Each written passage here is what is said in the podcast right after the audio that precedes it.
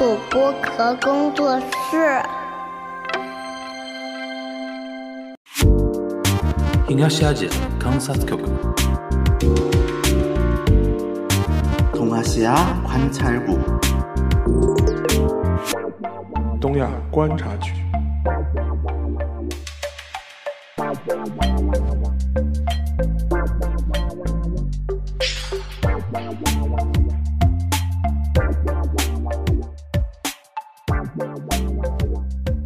Hello，大家好，我是樊一茹，大家好，我是安青。欢迎收听我们二零二三年第一期的东亚观察局啊。呃，在我们那个录这一期节目的这个时间节点呢，就是非常巧，因为今天正好是那个呃十二月三十号嘛，然后小宇宙正好发布了一个所谓的那个年终总结，然后大致跟大家来分享一下我们那个东亚观察局成绩盘点，对过过去一年对吧？过去一年，我们就是有有一点，我觉得我我反而是蛮看重的，就是我们更新了五十四个单集，什么意思呢？基本做到周更了，周更了，对，基本做到周更了，对吧？然后有一个十百千万十万十九万六千八百一十六人常常去节目主页盼你更新，然后新的一年有七万五千四百七十九人新订阅了你的节目，然后今年你的节目一共被播放了。呃，七十九万五千九百五十六小时，差差不多八十万小时。呃，一月二号，我们那个东亚观察局是二零二二年的第一次的那个登上的最热榜，然后整年呢，我们一共在热榜上呢，就小宇宙的最热榜上上榜了一百零三次啊。就是几乎是每一期节目都能在热榜上待两天，对，要么就是前三待一天，然后后面就是说后面几几个呃排名第几的也待一天，基本上是这么一个节奏啊，非常非常感谢大家的支持，然后收获了一万一千六百四十四条评论，总计三十七万三千零六十四个，然后我们的节目被分享了啊，二零二二年被分享了两万零五百二十二次，然后因此有近呃八万九千九百人因此有机会认识了他。五万三千二百一十二人常常第一时间收听你刚出炉的播客，我估计就是在二十四小时之内就打开，对吧？有一百二十一人一集不落，完整收听了你的所有的播客 啊，是铁粉，就是铁粉中的铁粉，一百二十一个人一集不落啊。呃，就是今年我们现在突破了是十七万嘛，对吧？然后马上奔是奔了十八万走的啊。呃，基本上就这么一个数字啊。然后沙老师，那个我们是不是先应该先代表全小新啊？今天那个今天这期小新不在啊，我们代表就是全小新，我们三个主播先要感谢大家二零二二年的一年的一整年的一个支持，对吧？嗯，然后二零二三年呢，希望大家继续支持，是。而且因为二二年这一年呢，因为一些众所众所周知的原因吧，实际上这一年过得非常的破碎，就感觉这一年就什么事都没都没干那种感觉。你其他的不说，我们三个人聚齐的次数都很少，对。然后的话也是各方面客观的一些原因吧，所以说我觉得在这种情情况之下，就是还能获得大家的厚爱，也非常的高兴啊！也希望明年的话，大家至少能够过一个比较正常的生活，完整的生活，对，完整的一年吧。完整的一年，你至少给我这一年什么样子，让我完整的过一遍吧。就对对对。所以说，我觉得，但是这这个过程的话，我觉得，当然其实也有很多很心酸的这些内容了，因为这一些内容呢，就是说，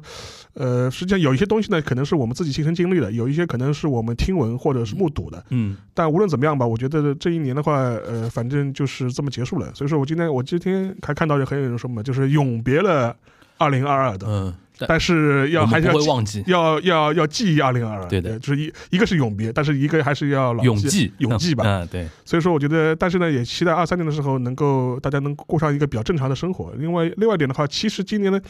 年初的时候，我本来还策划过一些线下的一些活动啊什么的，但是后来也是因为一些众所周知的原因吧，其实也没有办法来推进。嗯，其实二三年的话，希望能够，呃，随着情况呃渐渐好转吧，然后等到春暖花开的时候，说不定我们可以做一些线下的活动。对对对。然后上次有脑洞过，然后那天跟全小新也也在聊这个话题，然后我甚至觉得二三年不能排除我们可能。比如说在韩国啊，在日本啊，搞一些什么线下的小聚会，对吧？都不能说活动了，小聚会，对吧？然后到时候看看我们在海外的，尤其在日韩的听友啊，能不能的大家一起来，呃，一起来玩一玩那种感觉啊？因为真的解封了之后，感觉所有的事情。至少你都敢想了，嗯，都敢去想这么一件事儿，对对。然后我们希望二三年能够一一实现啊。那那个起了这么一个头啊，我们今天这样的话话题呢，就是跟那个所谓的那个疫情还是有点关系的啊。因为最近大家知道，进入到十二月，十二月之后，就是我们那个那种以怎么说呢？神是那个什么火火线神级神速展开那种。解封的那种状态，突然让我们周周围邻居有点哎，有点看不太懂的。然后那个，尤其今今天聊日本啊，日本这边这两天出了很多一些关于那个防控的一些政策，因为日本国内本来已经又迎来冬天的一波新的。对对吧？新的一波的那个呃疫情的一个反复，然后再加上中国这次的解封之后，给他造成了一定上的一种心理的压力，对吧？然后他也有一些措施，然后这个措施呢倒过来呢，又让中国很多网友不太舒服的。所以说，今天我们聊聊这个话题啊，就是最近就是说日本来怎么来看待那个呃中国的这个解封的这个政策啊，然后他有什么具体的一些措施？呃，然后我是提议说，沙老师说，我说。我们不要老是那个怎么说呢？就是说着说的时候毒奶了一下，而是我们这次就故意可以先预先毒奶的，叫我把这个事情叫未来事件部啊，未来事未来事件概率局啊，就是很有可能就是呃未来会。高度可能发生的一件事情啊，就是我们今天着重在什么中日关系啊，或者说日本社会啊，我们呃，我跟沙老师在盘一盘，说二零二三年我们觉得哪些事情可能会在日本发生，对吧？这这个是这个是作为我们今天的一个主要的话题啊。我们先那个上上让让那个沙老师来那个怎么说呢？就跟我们总结一下，就最近这段时间日本看我们的解封，他们是怎么样的一个心态？我觉得就是非常的。扭捏和纠结吧，就是日本方面啊，日本方面，日本方面就是就是今天嘛，因为我们录音是三十号嘛，他就是今天开始对来自中国的入境者实行特别检疫措施嘛，嗯，然后简而言之的话，他就是要求就是说。从三十号之后的入境，呃，来自中国的入境者，当然他也说不是针对中国人，他就说只要你七天之内在中国待过，就说就是，然后或者从中国出发，然后你都要接受这样一个特别的一个检疫。基本上他就有几个要求吧。第一个，他可能是需要你有那个七十二小时还是四十八小时，我这个呃七十二小时，七十二小时那个核酸阴性证明证明。以及那个，他是他是或或或者是你，或者是你有那个三针疫苗三针疫苗的那个证明材料。对。然后的话，但是呢，即便这样的话，你入境的时候，所有人都要经过那个那个快筛，先是快筛一轮，落地抗原嘛，对吧？落地抗原快筛。对。然后快验呈呈阴性之后，你就可以自由离开入境，然后你就随便你干嘛去了，就当没事了，就当没事了。但是如果你是阳性的话，他会要求你进行呃七天隔离，七天的这种强制的隔离，他会把你带到隔离酒店去。对。然后的话，进入隔离酒店之后，他还会帮你测 PCR 的核酸，因为一开始是抗原快筛嘛。对。筛完之后的话，就说是呃，他用他的意思就是说，我们我们要通过这个 PCR 的检核酸检测来检判断你的那个得病的这个基因型。然后他用，因为他想知道，就是你带入日本的这种基因大那个变种大概是什么样什么样情况。嗯。然后的话，如果你是有症状的话，会在酒店里待七天。嗯。如果你没有症状的话，是待五天。五天，对。然后七天或者是五天结束之后，你会被会被再测一次核酸。如果你的核酸没有没有问题，他就会重新让你办入境的手续。嗯。基本上是这样一个。流程，嗯哼，然后的话，呃，这个事情的话，实际上面出台的非常快，就基本上是我们这边国内宣布一月八号以后，就是逐步开放那个，呃，出出入境那个限相关限制取消之后，嗯日本政府方面基本上是在两天之内，这个这个政策就制定出来了，嗯，制定出来了。呃，其实熟悉的话，其实大家也知道，其实这这个这个效率其实相对来说是比较高的，尤其对日本政府非常不日本的，非常不日本的，非常不日本。但是呢，这个这这做的非常多。然后后来后来也是岸田本人就是说是那个自己自行的自己就主动就是对外公布的，等于他自己亲自来做这样一个宣布政策宣布。呃啊，另外一点的话，他还是缩减了一些限制了一些中日之间的航班。本来的话，大家可能认为就是说是中国方面的相关出入境限制取消之后，中日航班应该会有大量的增长。嗯，他现在的话就是对航班的那个数量进行了限制。嗯，同时的话也限制了它的一些出入境的呃那个那个机场。现在的话就基本上中国航班的话只集中在那个东京羽田成田，然后名古屋中部以及那个关西，就基本上这四个机场。嗯，其他地方的航就是航班是停掉的。嗯，就来自中国的航班只能去这个四个机场。嗯，呃。而且这个里面还出了一些插曲，就是说他当时宣布这个政策的时候，最早宣布的时候，他是不仅是包括中国大陆，他也是包括港澳，就香港和澳门的，其实也是也被视为同样的处理的。然后后来这个事情就引发了香港方面的反弹。嗯，呃，特首李家超自己也亲自就亲上那个一线，就是就是开喷，意思就说啊，你这个不科学啊！我们香港的话，其实我们这个香港的相关的管疫解封，其实已经很长时间了嘛，因为它等于是呃几个月前就已经开始逐步有序开放了嘛。他基本上是告诉他，就你现在怎么还把我们就是跟那个大陆放在一起？大陆是刚开放，我们情况跟他完全不一样。对，而且你那个呃，日本针对香港游客的开放已经实行了几个月了。对的，而且实际上最近这一两个月，其实已经有很多香港的自由行或者是团体的游客，就是说是前往了日本旅游，这已经是。呃，就是至少香港的游客市场已经是属于一个复苏的状态，对的，所以说当时这个政策出来之后，就导致了一个是香港方面就跳起来反反反弹，另外一点的话就是呃，日本国内的这种旅游业者和航空公司呃也表示就是微词了，有甚至甚至包括地方政府，比如说像北海道。呃，九州的福冈，然后包括冲绳，因为他们其实已经在接待香港游客了。客了，对，你现在突然跟我说，呃，我们这不能飞福冈，不能飞北海道，不能飞冲绳，嗯那我那我们这那个旅游是生意怎么做的？嗯啊，我们好不容易刚刚开始复复苏，后来是也是基于是两方面的压力了吧，就说是一个是国内的压力，另外一方面香港方面也跳也跳出来来反弹嘛。现在的话，日本政府要赶紧打补丁，意思就是说，香港的话就是说是香港游客可以来，只要你不是七天内你是从去过中国大陆，嗯，如果你是从香港来的话，就说你是你是可以继续呃保维持飞往就是福冈或者是北海道这些地方的一些航线，嗯哼，然后的话也不用就是说是像那个中国大陆的这种入境者一样接受相关的一些检疫吧，就基本上就就打紧急打了一个补丁。但是从这点来说角度来说，也能看也能看出日本国内对这个事情的一些，呃，比较我称之为就是扭捏和纠结的地方了。嗯就是说实际上面其实很多的日本的国内的业界都还是比较期盼，比如说就是二三二三年的春节，他觉得嗯。是不是有可能就是说迎来一波那个中国游客的这种回潮了吧？对。然后为那个相相关的一些旅游行业打着打一剂强心针、强心剂吧。嗯。虽然就今年日本从九十月份开始，它逐步的开放了国门，但实际上面从年底的那个旅游市场那个相关的数据反映来说，呃，跟疫情之前还是相差的比较远。嗯当然比二一年要好要要好很多要很多，嗯但是它基本上还目前的话看到的，它一九年十二月份的它的一些旅游的一些，无论是访客人数啊，还是相关的一些营收啊，大概就相当于一九年的两成。就嗯百分之二十，就基本上嗯这样一种状态。所以说从所以说从从这个角度来说的话，就是说还是急需就是说是相关的一些呃旅游市场的。你觉得主要原因？是什么呢？就复苏的脚步还没有预期那么快，主要是什么原因呢？呃，一个嘛，本来中国游客所占的比例数量就很大，绝对数量原来就很高，这是第一点。第二点的话，就是说是，呃，虽然像韩国啊、中国的那个、那个中国的台湾啊、香港啊，就是这种游客，呃，开始能够已经能够去了，甚至包括东南亚的一些游客已经开始去了，但总体来说。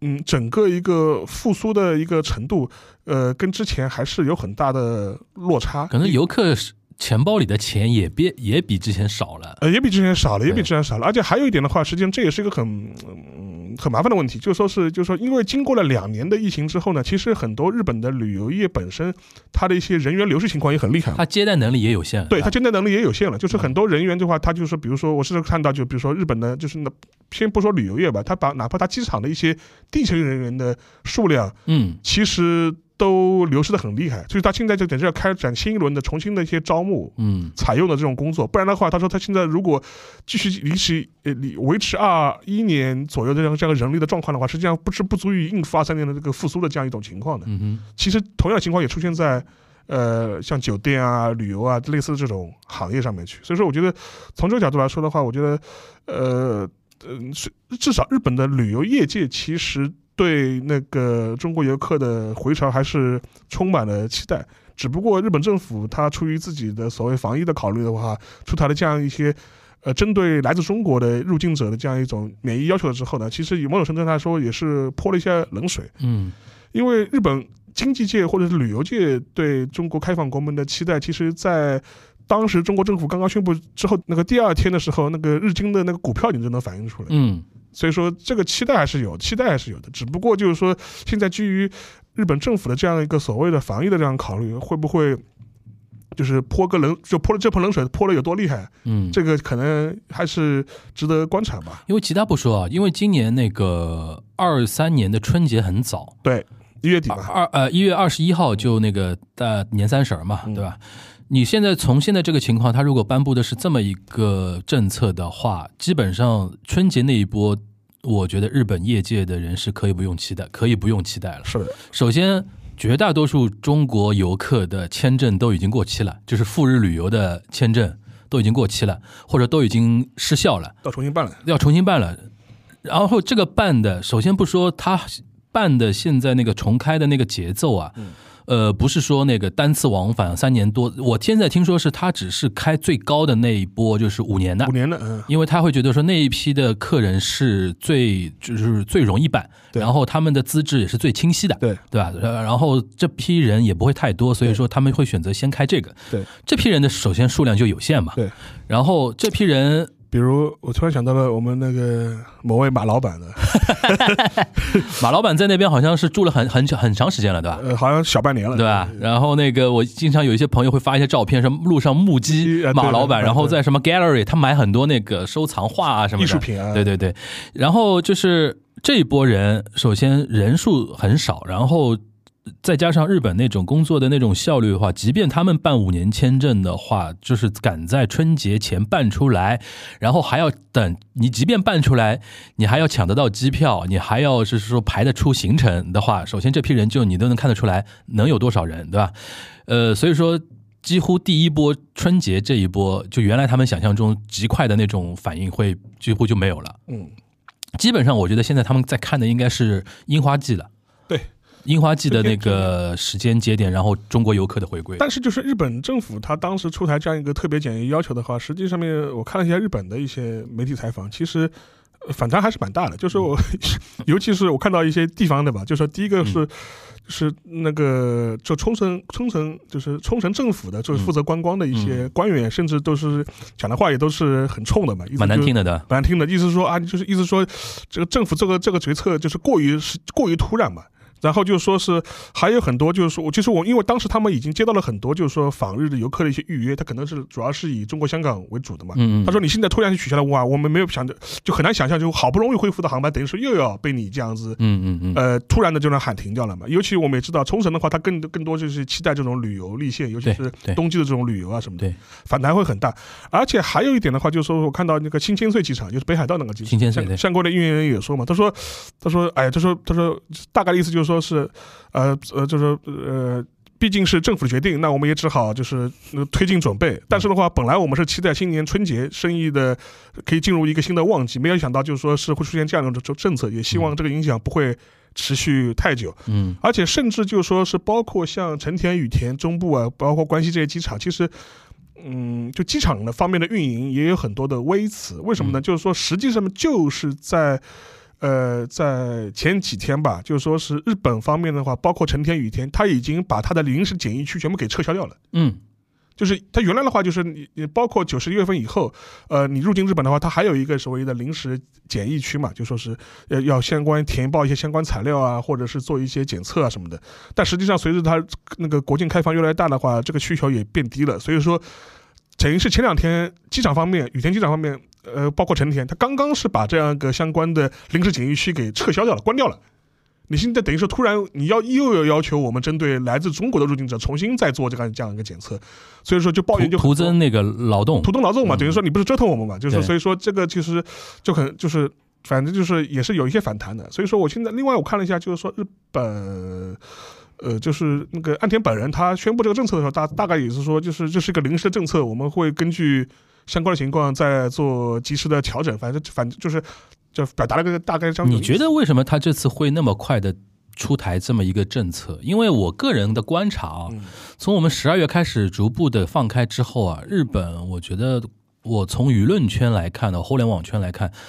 是有一直有一部分人在鼓吹某种那种威胁论、嗯威胁论的，因为他会觉得说什么变异株啊，然后大量的人如此那么多的感染啊，嗯然后怎么样，是不是要防一防啊？有的甚至有的用用词非常危险嘛，对下又非常炸眼。这部分的舆论是不是影响到了那个岸田政权？你觉得？我觉得这可能跟岸田现政权本身，嗯。呃，民意支持度比较低，也有直接的关系吧。危险水域了，对吧？危险水域，他本来因为各方面原因嘛，他最近又又换了，又换了，又撤换了两个大臣嘛。嗯，也是一一个嘛，是因为有经济问题，政治现金登记不清；另外嘛，是一个女的，一个政务官，就是一个。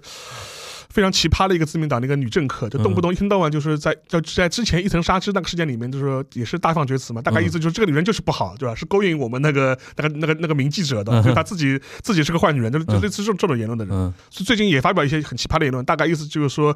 他意思就是说，LGBT 呃呃，就是 LGBT 这种群体没有对社会没有贡献，就是我们为什么要？是不是山田啊？对对对对对对，我就是满右的一个满右的一个非常奇葩的一个女性议员，非常奇葩的一个群政客。后来这两个人最近也被撤换掉了。嗯，然后的话，等于是短期内他等于是有三四个政客，就是因为这个事情，就是各种各样政事情下台，阁僚阁僚下台。然后的话，自己本身的话，由于各方面的原因，就比如说之前增税增税的问题，他要因为要增加防务预算，他要增税，然后动了很多人的奶酪，就是党内党外都。吵成一片，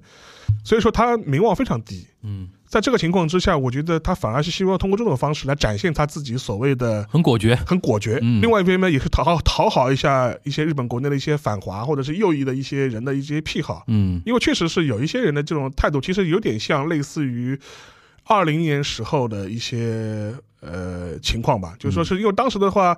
呃，安倍政权他对于。呃，呃对中国呃那个国境要不要管制？要不要限制？其实是摆摆荡了很长一段时间。嗯，当时正好是也是二零年的春节前后嘛。对的，当时也摆荡了很长一段时间。所以说事后还有人批评说啊，安安倍当时因为基于呃对中对华的关系啊，所以说很犹豫啊，国门关晚啦，这这种评价其实很多的嘛。嗯，所以说我觉得从这个角度来说，岸田岸田是有点刻意要做出一副自己很果决的这种呃这种树立这种形象吧。然后只不过是拿中国这样子这样目前的这样一个情况，就是说做一些政治上的一些利用吧。我觉得这方面的因素或多或少也也是也是存在的，嗯，也是存在的。因为反过来的话，就是说是你看这一次，呃，除了日本之外，就是其他的一些国家的话，嗯，可能也会有一些相关的一些。好像我今天看到韩国也有一些出来，对，也也有一些相关的一些所谓的这种特别的这种入境管制政策，但有的国家也没有嘛。就比如说法国，法国，法国，法国还特别发声明对吧？我们欢迎。张开双臂欢迎日那个中国的游客的，包括澳澳大利亚，嗯，澳大利亚，包括澳大利亚，澳大利亚的话，他我我最近看到他个总理的最新的嗯讲法，意思就是说，我们现在没有要出台新的这种入境管制的政策，但是当然我们会关注事态的发展，因为我们也觉得现在日中国国内流行的这一波。呃，亚种吧，实际上在今年夏天的时候，在澳洲已经流行过一波了。就是我们觉得这个问题，我们不慌，我们不慌的。然后美国的话，现在是要求四十八小时吧，四十八小时那个就是有要有核酸阴性，要有核酸一个阴性证明。如果你没有证明的话，他也非常好笑，就意思就是说，就是你你必须。呃，通过跟 CDC 的这那个检疫官员视频连线，当着他的面视频视频直播你的抗原检测过程，然后然后然后是阴的话，他就让你 OK 进来，就属于这种。但是总体来看的话，呃，最严格的其实现在是日本，嗯，就是他最严格的，因为他直接他要直接拖你去那个酒店隔离嘛，要快筛对，快筛快筛之后，他如果你是阳性的话，他拖你去隔离。相对来说，可能最严格的是呃那个。那如果。美国那个，如果他当着那个 CDC 的面，然后测出来是阳性的话，怎么办呢？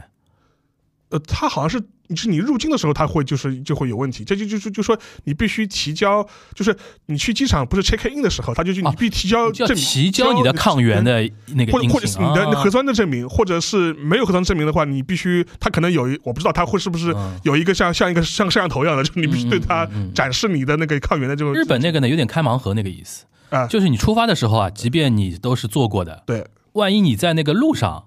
就是路上或者飞机上，或者感染了，或者碰到一些什么阳阳性的那个病毒的话，在落地的时候检那个快筛，如果是阳性的话，其实你等于开开盲盒嘛，你就要去关关关关个七天。但是呢，就经过反正我们现在大家都都有都有各种各样。呃，阳过被没阳过的经验了，对吧？就是实际上面你抗原要显示出来的话，一定我觉得这个概率比较低。就是你在飞机上感染，然后落地的时候被抗原检出来，概率不是特别高。嗯，你抗原要要被检出来，可能是实际上都往往是要等你已经有症状之后啊，一到两天你的抗原才会显示出来。对对。所以说这点来说，我觉得相对来说。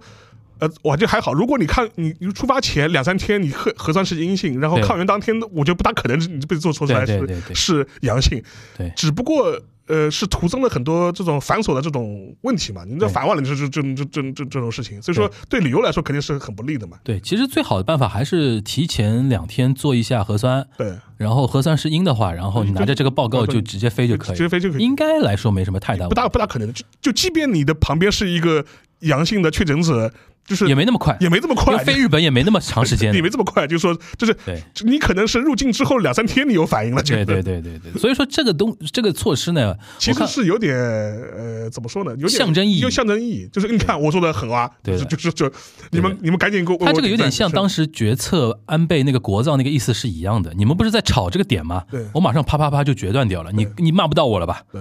对甚？甚至他觉得他哎，你们就你不你们你们这些讨厌中国的人对吧？赶紧为我点赞，就是因为讨厌中反华那批人，他们提的最高的那个要求，普通日本老百姓是接受不了的，就是完全拒绝中国人入境这个事情。他他们是他们普通正常日本人是不会接受这个的的这个说法的的。他们会觉得说啊，你既然这样做的话，也算防了一波了，对就 OK 了。对然后右翼那帮极右的那帮人呢，也没有什么着力点可以继续打他了。对对吧？所以说他的很多决策的那种思考的路径，其实是还是政政治上考虑，对，而且而且是高度相似的，他很多角色，而且还有一点就是说是比较有意思的一点，就是说实际上就是最近年底这段时间，在他出嗯。台这样一个所谓对中国的一个特别检疫要求的。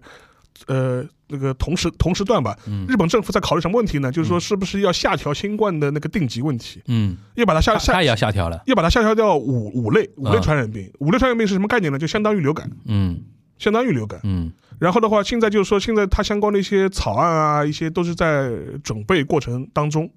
所以说现在的话，呃，有可能的话，可能就是说是在明年年初吧，有可能会有这些有这些相关的一些政策的一些出台。嗯，但是这一波呢，就说是因为因为也很正常嘛，因为冬天嘛，本来就说是呼吸道传染病就是一个高发季。就日本国内现在是它又是进入了新的一波新冠确诊的高峰期，嗯，这个也很正常。本来年底的时候大家都要开忘年会啊，第九波了，他第九好像是的，忘忘年会啊，嗯这种吃吃喝喝事情比较多，而且今年。呃，日本是国内它相关性质基本上都已经取消了嘛，所以说很多的大量的这种回老家省亲啊情况也非常多嘛。从这个角度来说，所以说我我觉得这个决策背背后的话，当然你也不能否认了，他可能有防疫的考虑吧，嗯。但嗯是更多我觉得可能还是有些政治上的一些嗯，那个顾虑可能更多一点吧，因为也希望通过这种政策来树立他自己的一些政治形象，然后捞一点政治资本，然后的话也是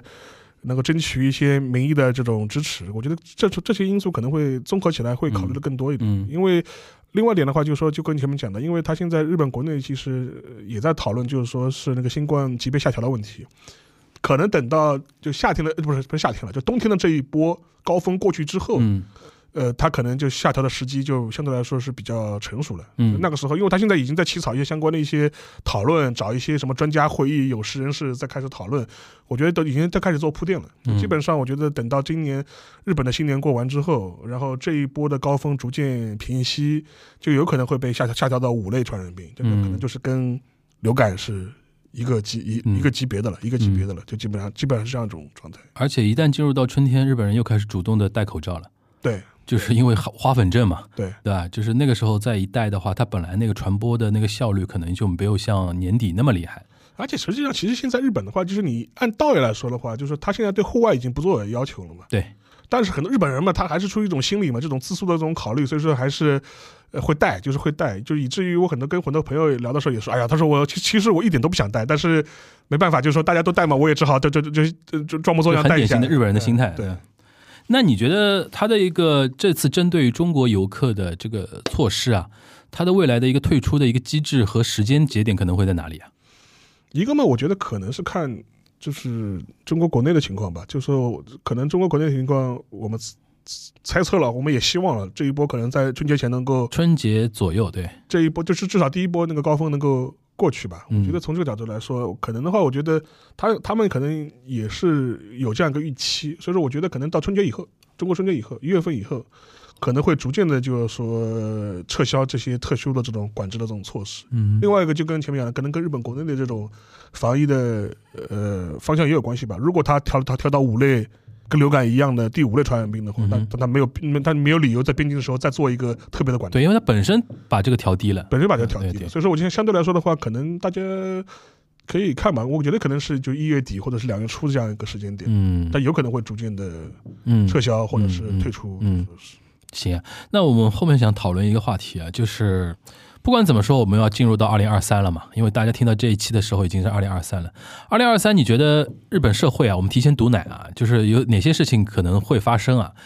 就是因为前两天我看到一个说法，说那个岸田竟然嗯暗示说明年可能会解散，提前解散众议院大选。他的一个目的是因为想问那个就是取信于民，对吧？对，然后呃，问信问信于民，对吧？嗯问信于民就是，呃，他因为想那个国防预呃国防那个什么国防增税，对他要提高提高那个国防预算，之前提过嘛，他要把他自己的所谓的防卫预算提升到 GDP 的百分之二2%，百分之2%二，然后的话，当时他也出台了一些新的一些防卫政策的一些指针啊，就比嗯如说要所谓对敌机器的攻击能力，对。这个事情其实还是蛮大蛮重大的，嗯就因为这也是预示着就是战后日本的专守防卫政策出现了一个重大的一个变化了。对，就是我们可以，他可以就是说，只要我认为你对我形成威胁，我可以主动去对你进行攻击嘛。嗯。这个这一的话，实际上是一改战后日本的所谓的专守防卫的这样一种，呃，基本的这个政策基调。所以说，嗯从这点角度来说的话，也是一个蛮重蛮重大的事情。嗯但是要配合这些政策的改变，GDP 的这最大的一个问题就是裁员就，裁员的问题。嗯，然后这一点钱从哪来？钱从哪来？对吧？嗯这个是，而且它这里面就也是也是吵得很厉害了嘛，就是说是，呃，有几个方式了，就一种方式嘛，就是说是比如说发行特别国债，对吧？嗯也就是就发国债，对吧？问问问问老问未来的老百姓借借钱的。嗯这还有一种嘛，就是说是是一些其他的一些财税进行一些挪用，就比如说把东北付清税啊，就给换了个名义再嗯。就说是挪用过来。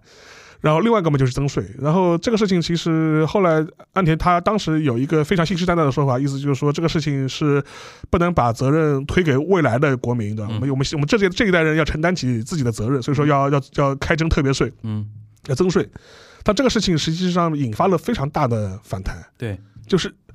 不光是在野党，就是自民党党内其实很多人都开始跳起来了，因为没看懂，对，因为岸岸田平时不太关心这个议题的，说老实话，呃，所以说我之前在那个节目里面，就说盘点节目里也讲过嘛。嗯。现在大家想想看，他之前想的想的口口号是什么？新资本主义，对，新收入倍增。嗯，什么？过了过了一年多，呃，没没这个事情已经完全没影了，对，都都都在搞这个事情，都在都都在搞那个什么增税啊，嗯，就调整防卫政策啊，对，这个完全就不是他原来就是竞选的时候的一个主政策的一个主轴的东西。嗯。所以说，而且对于日本呃那个自民党内的话，其实很多人就是有一个基本的态度是什么？就是说你要呃加强什么国防力量、防卫防卫力量，这个甚至甚至改变一些重大的一些基本的一些国防政策，这个我们是同意的。但是你征税本身，我们是反对的。嗯这这一点其实也很容易理解，因为无论是增税也好，还是这种裁员的调整也好，就是动了太多人的奶豆了，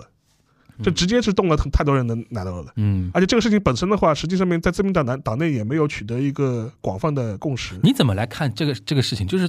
因为我那天还比较意外的，就是他竟然提到说，又不惜为了这个事儿可能我觉问得是被逼的，信于民嘛我觉得，是被逼的，因为因为因为就说是不光是在野党不去讲他了，嗯自民党党内的很多人都已经通过不同的方式表达过类似的看法，意思就是说，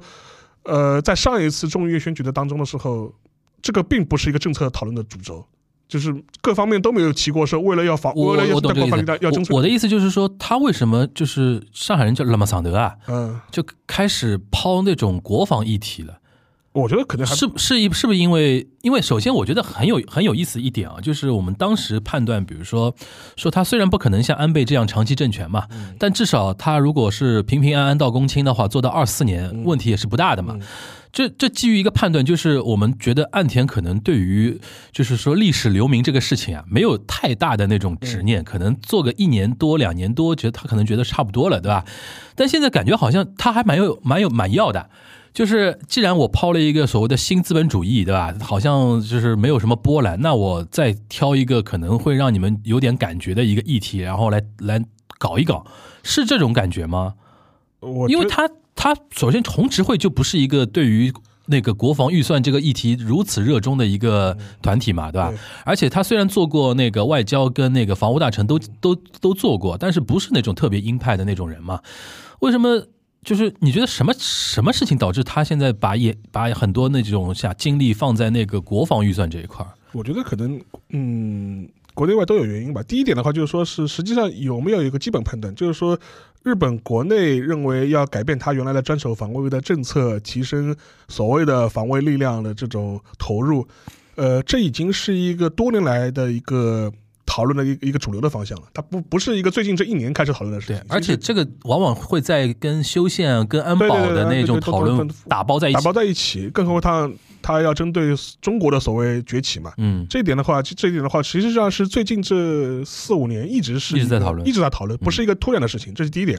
第二点的话，今年的话跟跟跟国际局势也有关系吧，主要是乌克兰的问题，俄乌 俄乌问题打起来嘛，这个事情就说是。对于很多人来说，这他就是成为了一个很好的一个，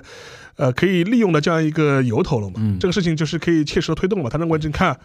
呃，这个事情就说是以以前我们只是空对空在在讲这个可能的威胁，现在发现这个是威胁，不是可能的威胁，说不定这个威胁马上就要就要成真了。所以说，我们一定要怎么怎么怎么怎么样。嗯，这也是一方面。另外一点，反另外一方面的话，当然背后也有美国人在。推波助澜的这样一种这种这兴风作浪吧，就是说是这一点的话，也是也是很明显的。所以说，这是这一点是很也是很明显的。所以说，因为其实美国人一直希望日本能够通过再武装或者是或者正常化的那种方式来分担他在亚太的相关的一些防御上的一些。因为美国现在全球来说进入到一种战略的。收缩的一种态势嘛，主要是他的不想让自己的钱和那个精力和人力投入过多，然后反而是让那种 local 的那种盟友对，然后多投入一点精力和钱嘛。对，所以说，所以说，我觉得这就是这部分，其实我觉得都是有一些联动的一些东西的。就比如说，稍微提一句，比如说中国台湾地区，他最近不是把那个疫期延长了嘛，从四个月延长到一年了，一年对。呃，然后蔡英文出来啊，反正就是就说啊，这是这是个艰难的决定，对吧？但实际上背后其实都都很清楚，这是美肯定是美就是美国人让你做，美国人让你做，美美国人让你做的嘛。其实道理是一样的，所以说我觉得中国台湾地区是这样，那个日本其实也是这样，就说你必须把你的那个 GDP 啊，那个预算提那个国防预算提高到 GDP 的百百分之二，对，然后大量的买我的那个武器弹药，对吧？对，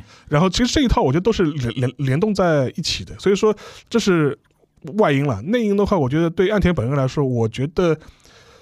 他一方面可能是受到，就是说是外部的一些美国方面的压力压力，嗯，然后而且这一点的话，我可以举个例子，最近有一件事情蛮好玩的，就是说是日本那个防卫省，他最近是呃惩戒了一个高级官僚，一个高级官僚是个海军的一个高级官僚，可能就相当于一个就是类似于像准将级的这样一个高级的一个军官。为什么呢？说他泄密，说他泄露了一些相关的一些特定机密。嗯，然后这个事情的话，就是说是还被惩戒了嘛。然后当时那个，呃，海上就是海上自卫队的相关的一些高官还出来就是道歉，意思就是说我们要加强相关的一些这个机密的一些呃，我这管理问题啊。后来像日本媒体就爆出来这个事情是什么呢？他说这个事情为什么会被这样高调的处理？那是因为他所谓的泄密内容可能涉及到美军美军共享的情报。嗯。所以美国人不开心，对吧？就就就就是你这个，所以说当时那个自卫队的那个相关的一些高官他出来的意思就是说，我们要重新，我们要我们要呃，通过实际行动重新获得盟友的信任，就是类似就讲了一堆这种话嘛。所以说这也能看出来，就是说在这方面的话，其实美国人给他的压力实际上是非常非常大的。嗯，这个我我觉得像类似这类类似这一次泄密事件处理，其实大家也可以考虑考虑嘛。对于很多政府来说。这种事情没有必要，就是说如此大张旗鼓的来说这样一个事情，拿出来啊谢罪啊道歉啊这种。你安抚一下爸爸，安抚一下爸爸嘛。就说，就我觉得这一点的话，我觉得可能跟大家解释一下啊，就是我们今天这期节目比较比较比较比较特殊啊，因为我们这个正好棚的好像楼顶啊，在那个铺地板，在在在在装修，然后但是那个时间非常不巧啊，然后跟大家说一下，因为我从耳机里边听到的声音影响不是特别大，但是我相信肯定会有人比较介意啊。我先打一下招呼啊，邵老师继续，不好意思。对，然后的话，所以说从这点角度来你，能看可以看出，就是日本政府也好，还是岸田本人也好，他可能承受了很多美国方面的给他的压力。嗯，另外一点的话，我觉得，我觉得他也有他，我这完完全是我主观臆测，就是说他也有可能考虑是什么呢？通过对这些事情的一些推动来，他也希望能够借此能够掌握一些主动权。就是说，你是说那个呃，国内政治议议题的主动权，这个我同意，这个我同意。就说，就就说我就是因为这个事情我不做，肯定被你们狂骂，对吧？或者是我不热心做，被你们狂骂。这个呢，有点学小泉纯一郎，对，就是邮政改革那种事情，其实不重要的嘛，对对。但是一定要把这个事情高高举起来，然后让老百姓天天围绕着我在讨论。对，但是的话，这个事情其实我觉得这也是一个日本的政治的一个传统异能，剧场政治。呃，也不是，就是他通过呃，他通过怎么说呢？就他通过自己暴走的方式来，希望能够掌握政治的主导权。嗯哼，类似的情况其实也出现在那个侵华战争时期。嗯啊，因为当时的话，我们都知道日本军部相对来说他会暴走嘛，他会自己独走嘛，然后就说是甚至会他也会不听呃相关日本政府的一些相关的一些举举措。嗯哼，然后在当时侵华战争的时候，其实就是这样子。嗯本来日本军部方面已经是暴走啊，他突破那个平湖一线要去要去中入侵南京，对吧？嗯后面也有南京大屠杀，类似很多事情，有有很多是军方不断暴走的一面。但另外一方面，当时的日本政府，呃，他非但没有阻止这个事情，反而予予以默认，呃主要是两方面考虑嘛。第一个方面，他说如果我否认这个事情的话，我觉得就是说是，呃，我会政府的威信反而受到。打击嘛，嗯。无论是对对国民也好，还是对国际的也好，你你说你政府完全是控制不了你自己的军队。嗯，另外一方面的话，他又是 就怕就怕老百姓到时候喊出“敌在永田町。对对，然后另外一方面吧，他又他又希望能够通过一些更激进的一些对华的一些言辞或者政策，来获找回得主动权。找回主找回主动权。嗯。比如说当时的近卫近卫文文博内内内阁，当时就喊出来说，我们不以那个呃国民政府为谈谈谈判对”。象。嗯嗯嗯这种话其实说出来，其实你事后来看的话，完全是一种政治上的一种非常武断或者是非常失误的这种做法，你完全断绝了就是说张方妥协的这种可能性了嘛。嗯但当时他的想法是说，我、我要通过这个喊的口，你看我比我喊的口号比军方还要牛，对吧？还要激进，对吧？我对中国还要强硬，嗯然后从此能够希望能够获得，比如说对华问题啊或者对外问题的一些政治上的主导权。就等于在内政这的那种跟军部的 battle 里边，其实真正的外交的那种渠道和舞台是被牺牲掉了。牺牲掉了。嗯所以说反过来说，我觉我觉得其实你也可以硬来映照一些目前的一些情况嘛。嗯我觉得可他可能就从安全角度来说，我也希望能够在对比如说防卫问题啊、对外问题摆出一个非常激进的这种态度，来获得呃政治的话语和主导权。嗯这可能是他自己的一些一厢情愿的一些想法吧。嗯但是比较搞笑的是，就是说他现在喊出来，就是说啊，我们要不惜增税，也要增强那个国防预算的投入，结果反而引发了自民党党内的很多人的这种反弹嘛。因为这个事情的话，就是我前我之前在节目里可能也提过，就是原来安倍的这一批人。本来也是一个积极的推动国防呃政策预呃呃这种改革，或者嗯就是要要要摆脱专守防卫政策的这批人，反而现在第一个全部是跳出来反对你增税的这种主张，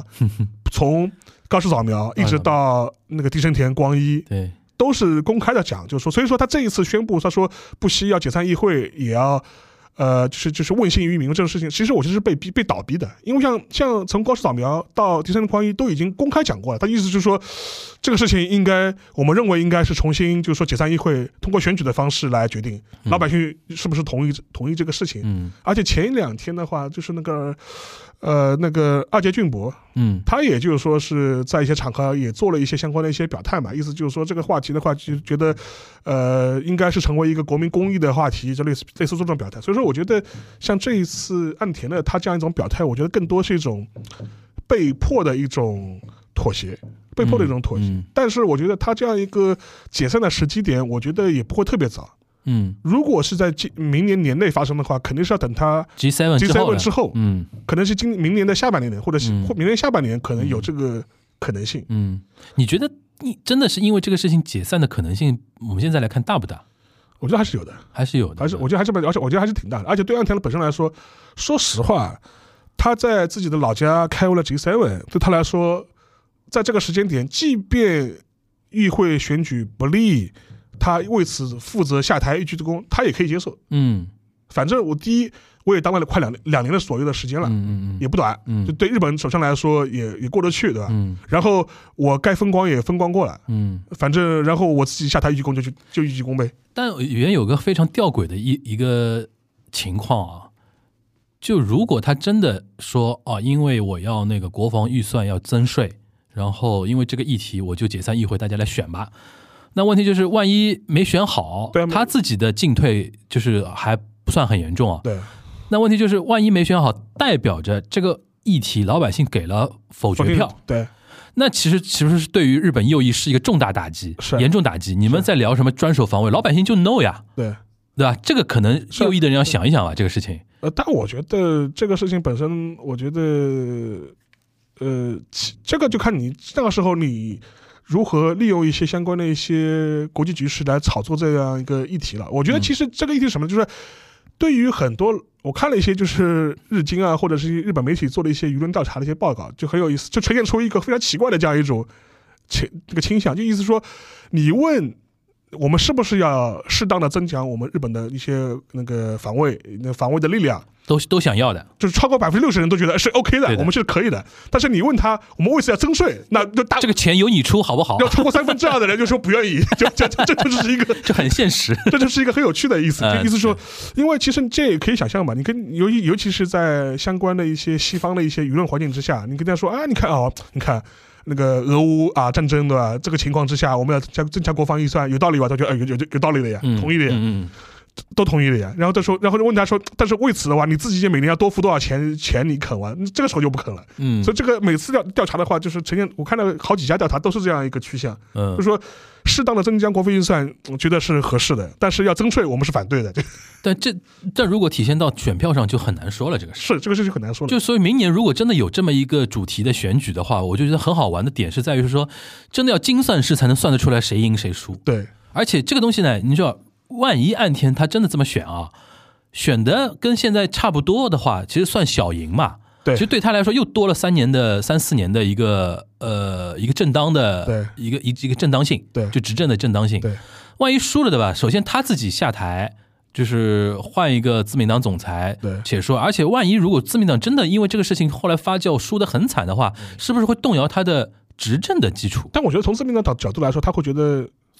他能接受小输的？我觉得就是对自民党的这非岸田的其他派系来说，嗯，他觉得这他就再怎么输，对吧？这个这个多数党的位置是不我们还是执政党，执政党的位置是不会丢的，顶多是顶多是你按岸田滚蛋，就是就就从这个角度来说也挺好的，就是你滚蛋就你滚蛋就滚蛋吧，就是反正我们首相轮轮流做嘛，就是说是，我觉我觉得很多人是奔着这样一种想法，嗯，就觉得就说我们再怎么输的话，这个这个执政党还是执执还是这个地位是不会丢的，嗯，只不过可能是会丢到什么十几个、几十个议席而已，那非是这样的。那问题就是，如果丢到十几个、几十个议席，但是不影响那个自民党的执政地位，嗯，自公政权的执政地位，对，但是你毕竟是丢了十几二几十个议席的话，对于在野党来说，他会不会就这么说？就是说明我们老百姓就是 no，就是不增税，那有可能这个事情就就无限制的拖下去了呀。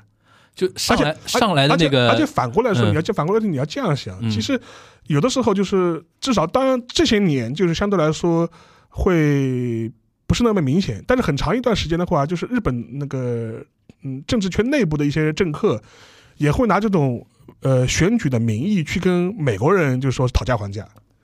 因为其实，在很长一段时间，就七十年代、八十年代，美国人就已经要求日本人增加国防预算啊，就是嗯分担防务上的压力啊。但每次的话，就是有有的时候，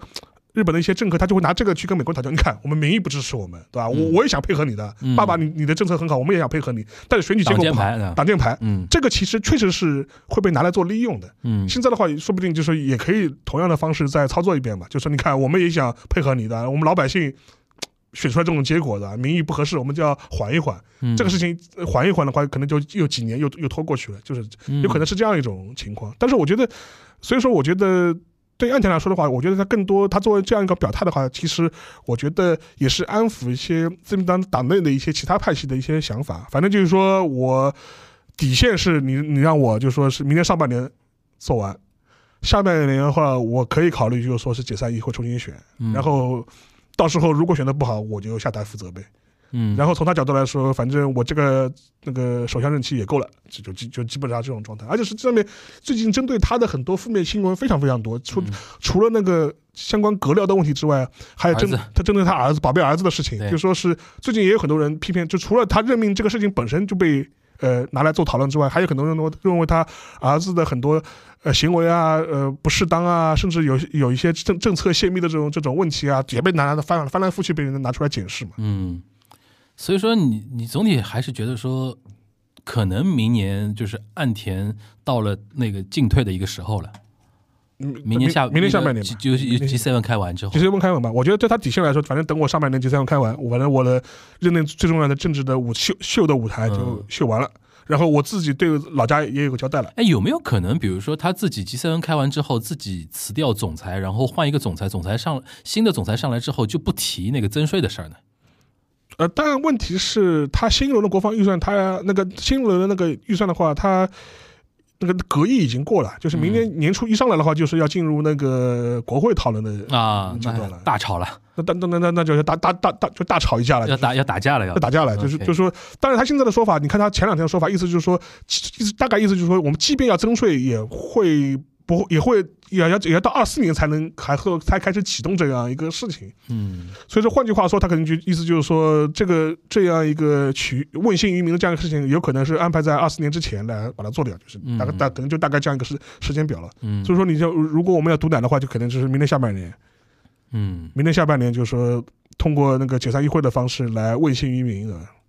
嗯，那顺便顺便看一看，就是如果明年下半年选的话，他大胜啊，就肯定他做下去，对没话讲，对吧对？然后小叔跟大叔他反正都得下台了，都得下台我估计对一下。那后后面是谁？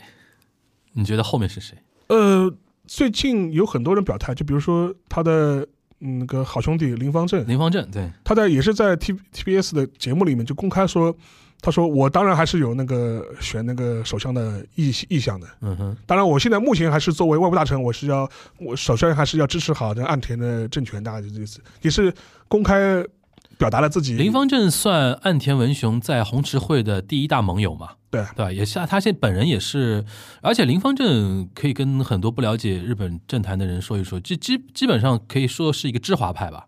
对对吧？跟那个跟跟中国的关系不错的，他之前当那个外务大臣之前的话，一直是日中那个国会那个日日中友好就议员的联盟的这样一个这这样一个就是一个话事人吧。对他当时为为了这个事情还辞职了，就是把这个把那个日日日就日中友好协会的这样一个相关的一些职务给就是给辞掉了。对，这两年因为的确对于他们这些职务的一些议员来说，的确大环境不太友好。但是他本人是有在可以可以，我我觉得可以这么说，他在中国是有很多 pipe 的，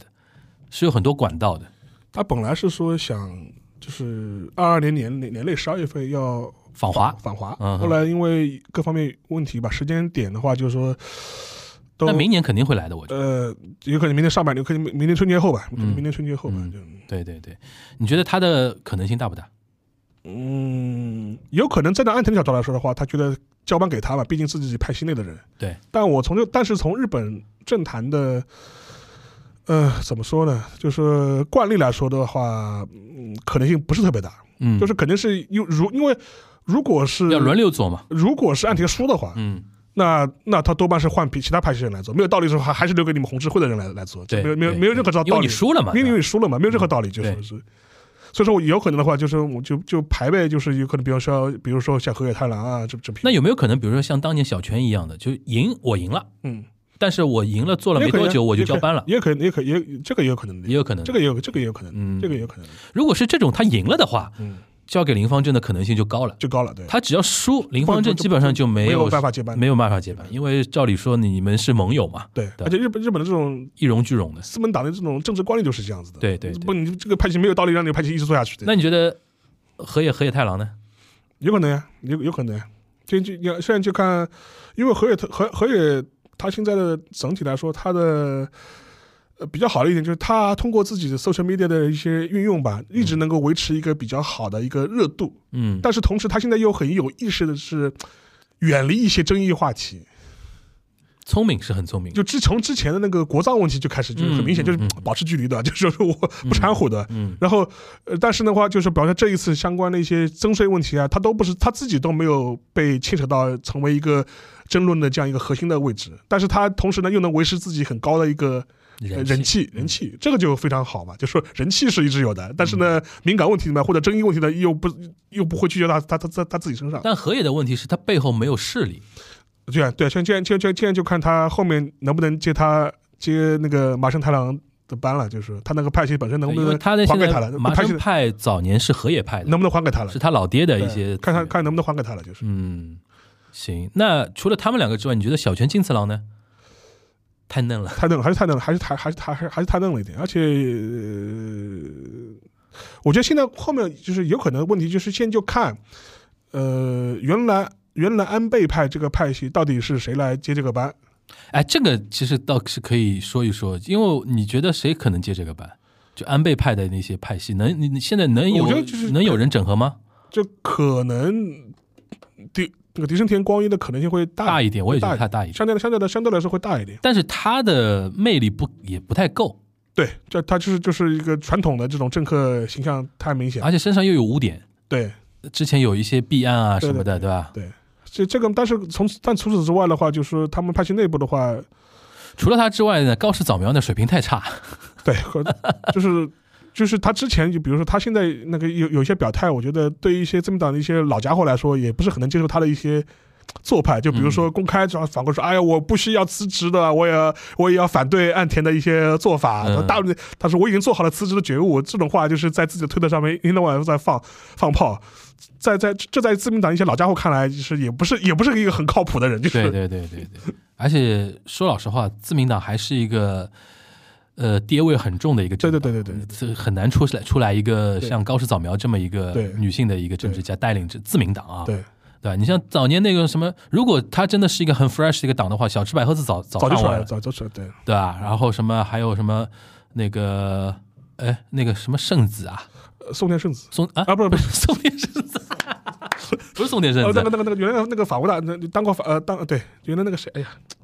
大小野吗？哎，呃呃野田圣子野田圣子野田圣子野田圣子野田圣子突然一下脑子卡壳了啊！像那种比如说优秀的女性议员，其实是一直有的，但是就一直出现不了，就是因为自民党的它整体的一个气质就是一个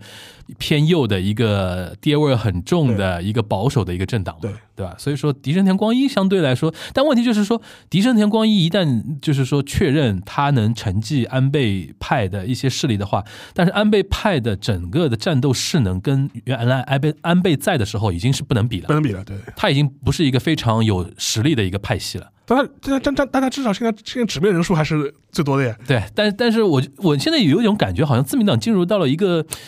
就是说新一代的人没有上来，对对对，老一代的人嘛又逐渐凋零，好像到了一个就特别青黄不接，，对，青黄不接，而且日本整体的政治的局势给人感觉就是好像。就用用用用那种什么说大师的年代都已经过去了，对吧？政治家好像都没有了，对是的，对吧？就是剩下来的都是那种小小小鱼小虾那种感觉吧，是有这种感觉有点啊，是有点对啊。所以说，我觉得就是明年如果说那个未来事件的话，就是可能大家就能够要做好思想准备的，就是可大概率是会有一场选举了。对对，本来我们觉得说这场选举可能在二四年，想不到那个搞着搞着搞到二三年来了，对吧？现在看起来肯定会有，然后估计那个大概率来讲的话，又又要换首相了。嗯，大概率来讲，应该要换手枪了，是的好吧？行，那那个，那今天我们是那个先就或者那个国门开放这个话题啊，说一说那个中日之间的一些互动啊。主要是因为我们那个这边的开放的一个速度感啊，让日本有一种啊你们不要过来呀、那种感觉，你走开，先防一波，对吧？然后同时呢，就是从这个东西我们可以看到后面，就是整个二三年，呃，就是日本的政治的一个动向啊，就大规模、大大面上的一个动向，就是针对。岸田文雄最近抛出来的这个国防增税的这个话题，可能明年会有大动作了，对对吧？明年日本就两件大事儿嘛，感觉就是 G7 跟那个选举，选举对吧？现在看起来就是基本上 G7 肯定是要要要做的了，对吧？然后就选举这个事情，看看怎么弄了。然后我们期待说，呃，提前毒奶啊，